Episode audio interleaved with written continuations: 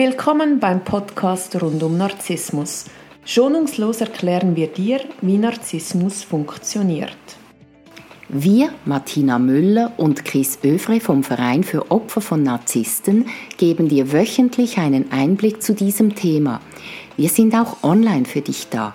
www.co-narzissmus.com Neue Woche, neuer Podcast. Guten Morgen, Chris. Hallo Martina.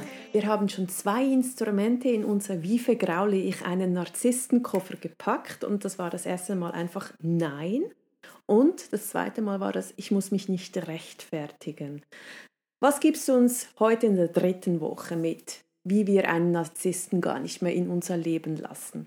Heute geht es darum, nicht zu diskutieren mit einem Narzissten wird das, äh, der wird das wollen, weil wenn man diskutiert, dann kriegt er äh, maximal Informationen, weiß dann auch, wie er einen manipulieren kann und wird damit spielen. Und eine Diskussion, das ist ja etwas zwischen zwei oder mehreren Menschen, wo man äh, sich in ein Thema vertieft und äh, verschiedene Meinungen dazu sammelt oder auch äh, unterschiedliches Wissen mit dem Ziel, dass am Schluss eigentlich alle mehr wissen. Und es geht nicht darum, ähm, die Meinung zu bilden oder zu bestimmen, welche Meinung die richtige ist, sondern dass man eine Grundlage hat, um überhaupt sich eine Meinung bilden zu können. Wie kann ich mir das vorstellen, Chris? Ich bin mit einem Narzissten, der beschuldigt mich wieder irgendwelchem Irrsinn, Unsinn. Ich komme in die Rechtfertigungsschiene. Wir wissen jetzt, ich darf mich nicht rechtfertigen. Er lässt aber nicht locker, macht Telefonterror, steht womöglich vor meinem, meiner Wohnung. Er will die Diskussion erzwingen. Wie gehe ich da aus dieser Situation jetzt galant raus? Was würdest du mir mitgeben? Also wenn es am Anfang der Beziehung ist äh, und er darauf drängt, dann ist es wichtig, dass man Grenzen setzt und sagt, ich diskutiere jetzt nicht und ich bitte dich, das zu respektieren. Ähm, am besten auch schriftlich via SMS, wenn er sagt, ja, ich will jetzt trotzdem, dann kann man schreiben, ich fühle mich jetzt bedrängt oder ich fühle mich bedroht, ich bitte dich, das zu respektieren. Und wenn es nicht aufhört und äh, das kann ja durchaus auch gefährlich werden, dass man sagt, ich fühle mich dermaßen bedroht, wenn du dich jetzt noch einmal meldest, dann werde ich äh, die Polizei kontaktieren und Chatverläufe weitergeben. Das wäre eine Möglichkeit, wenn es dann wirklich ganz schlimm wird. Und noch schlimmer ist es natürlich, wenn man ähm, eine Beziehung mit einer Narzisstin oder einem Narzissten beendet, da kann es wirklich gefährlich werden. Da ist es wichtig, dass man nicht nur darüber redet, sondern dass man auch entsprechend ja, das ist jetzt Anfang und Ende, aber wie, äh, ähm, wie reagiere ich im Alltag mit einem Narzissten? Es geht darum, wen und wie ich like auf Instagram, mit mhm. wem ich äh, Abendessen gehe, mhm. äh, wie lange ich arbeite, wann ich arbeiten gehe, wie ich schlafe, welchen Rhythmus. Wir wissen alle, die stören gerne den Schlaf. Mhm. Das ist ja auch ein Instrument äh, wie kann ich da die Diskussion umgehen? Sag, machen wir ein ganz einfaches Beispiel. Ich like und jetzt als ich als Frau like auf Instagram an einer anderen Person, die männlich ist, ein Bild, weil es mir gefällt. Er sieht das, weil er mich stalkt. Er macht einen riesen Aufstand. Will eine Diskussion anfangen, von wegen ich sei untreu und so wird es immer anfangen, bla bla bla. Mhm. Wie gehe ich da aus der Diskussion raus? Ja, da ist es wichtig, äh, Grenzen zu setzen, indem man sagt, schau, ich bin auf Social Media, ich habe da Kontakte und ich like das, was mir gefällt. Ich bestimme das selber und ich, ich diskutiere mit dir nicht, was ich liken darf und was nicht. Ich bitte dich, das zu respektieren. Kannst du das respektieren? wird er nicht und er wird sagen, nee, meine Freundin liked sicher nicht welche äh, Fotos von anderen Männern, so beginnt immer die Untreue. Mhm. Und dann bin ich ja schon in der Diskussion, wo ich mich dann wieder rechtfertigen muss. Das haben wir letzte Woche angeschaut. Nein, das machen wir jetzt nicht. Wir rechtfertigen uns nicht.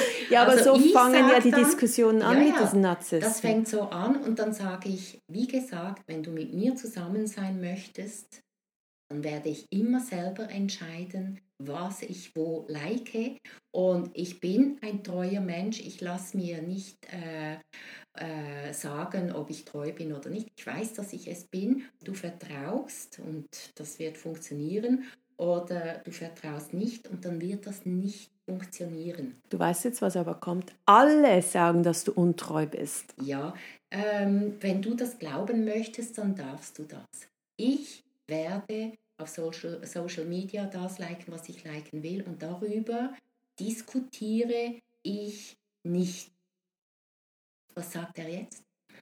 Dann kommt, ja, dann mache ich das jetzt auch. Dann kommt ja. die Kleinkindphase, so ja. das, das Zwängen, das Ich finde das super, weil äh, das Thema ist ja, wie vergraule ich einen Narzissten, oder? Und es geht ja nicht nur darum, den Narzissten zu vergraulen, sondern auch zu erkennen, dass er ein Narzisst ist. Und dann kann ich mich fragen, möchte ich mit jemandem zusammen sein, mit dem ich Streitereien habe über solche Themen, der das nicht respektieren kann, dass ich selber entscheide, was ich like und was ich nicht like. Ich persönlich möchte nicht mit einer solchen Person zusammen sein. Und gerade wenn es am Anfang ist, äh, der Beziehung ist ein guter Zeitpunkt, um zu gehen. Also es wird trotzdem traurig sein und man wird ein bisschen weinen, aber man kann sich äh, den ganzen Quälweg sparen. Ja, aber ich bin jetzt vielleicht schon seit fünf Jahren in so einer Beziehung. Ich merke mhm. langsam, wie manipulativ das alles ist. Und das ist ja nur ein Beispiel. Also wir beide wissen, das zieht sich ja durch alle ja. Alltagsdinge durch, diese unendlichen, überflüssigen, dramatischen, energiezehrenden mhm. Diskussionen mhm. über Bagatellen, die sie so aufbauschen, als ob es um Leben oder Tod geht. Ja.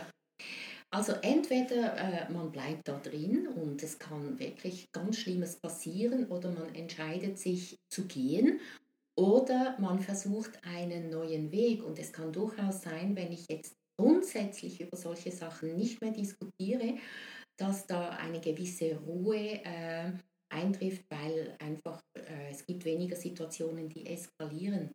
Das kann auch ein möglicher Weg sein. Und vielleicht ist es den, der Weg, um wirklich eine Narzisstin oder einen Narzissten zu verlassen. Oder vielleicht war das Gegenüber gar kein Narzisst, sondern einfach ein Mensch mit äh, starken narzisstischen Zügen. Und dann kann es durchaus sein, dass sich die gesamte Situation entspannt. Und wir betonen hier nochmals, man muss sich nie was verdienen, wenn man aufs Sofa liegen möchte und ein Buch lesen will, dann darf man das. Man muss sich nicht rechtfertigen, man muss sich nicht anhören lassen, dass man faul ist. Ja. Gell? Ich diskutiere darüber nicht. Ja, schön, danke. Das heißt, wir hören hier jetzt auf.